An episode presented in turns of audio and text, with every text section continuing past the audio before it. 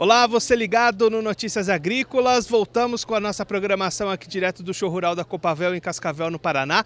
Dessa vez para falar um pouquinho sobre as expectativas para a safra de soja lá na região de Medianeira, no estado do Paraná. E quem vai conversar com a gente sobre esse assunto é o Nilvo Vendrame, produtor rural lá em Medianeira, já está aqui conosco. Nilvo, conta para a gente um pouquinho como é que foi o desenvolvimento dessa safra de soja lá na sua região. Boa tarde, tudo bem? É, Tivemos um ano um pouco difícil. No início, bastante chuva, no início do plantio. Depois, com o passar do tempo, tivemos umas dificuldades, chuvas esparsas. É, na minha região, medianeira, nós tivemos regiões que vamos colher soja consideravelmente bem e outras regiões muita estiagem. Então, nós temos pessoas, é, agricultores, que já estão colhendo e estão colhendo uma produtividade baixa no momento. É, esperamos que ela aumente com o passar dos dias, com os plantios um pouco mais tardios, que a chuva veio acontecer mais tarde esse ano e com isso o, a média geral de medianeira nós consideramos que vai ficar um pouco baixa. Só para a gente ter uma ideia, qual que costuma ser uma média de produtividade boa lá para vocês? Uma produtividade boa são 70 sacos por hectare. Mas aí esse ano vai ficar baixo? Esse ano vai ficar baixo. Vai ficar, eu acho que uma média aí de 35 a 40, média geral. 40 vamos falar. E aí você comentou nesses trabalhos de colheita, começando em alguns produtores, ainda por começar em outros. Como é que está esse calendário até se a gente pensar na sequência das atividades?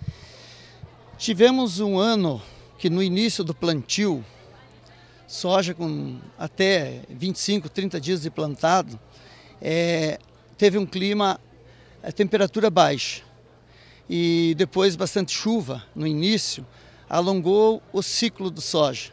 Estamos aí com 20 dias de atraso. O soja alongou o ciclo. E com isso, a nossa safrinha, é, o zoneamento é até dia 28.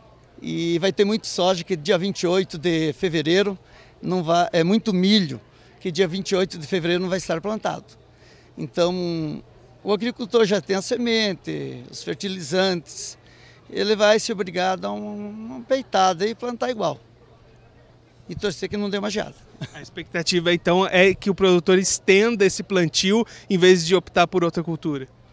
É, vai ter muita dificuldade de troca de semente, fertilizantes. Alguns até vão conseguir trocar e plantar trigo. Nós necessitaríamos que é, o governo é, aumentasse para dia 28, para dia 10, 15 de, de março, o zoneamento para fazer um, conseguir fazer um seguro.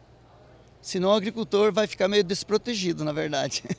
E nível para a gente encerrar, olhando um pouquinho para o mercado, como é que estão as oportunidades para negociação dessa safra de soja que está sendo colhida? Vocês conseguiram avançar com as vendas, estão segurando um pouco mais? Qual que tem sido a estratégia aí para negociar essa produção?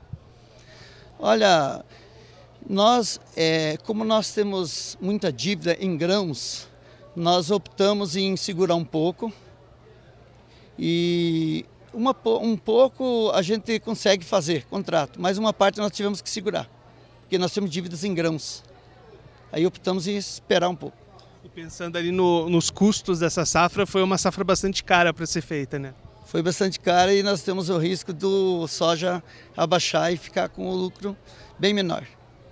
É uma, é uma situação complicada a fazer esse acompanhamento de mercado e acertar nos momentos de venda, né? É, talvez eu diga que seja quase mais difícil de acertar a venda do que produzir, quase. Esse o Nilvo Vendrame, ele que é produtor rural em Medianeira, no estado do Paraná, conversou com a gente para mostrar um pouquinho como é que está essa safra de soja lá na região, as expectativas para o plantio do milho que vai vir aí na sequência e também essas condições que o produtor tem encontrado no mercado para fazer a sua comercialização. Você continue ligado aqui no Notícias Agrícolas, que daqui a pouquinho tem mais programação para você aqui direto de Cascavel, no Paraná.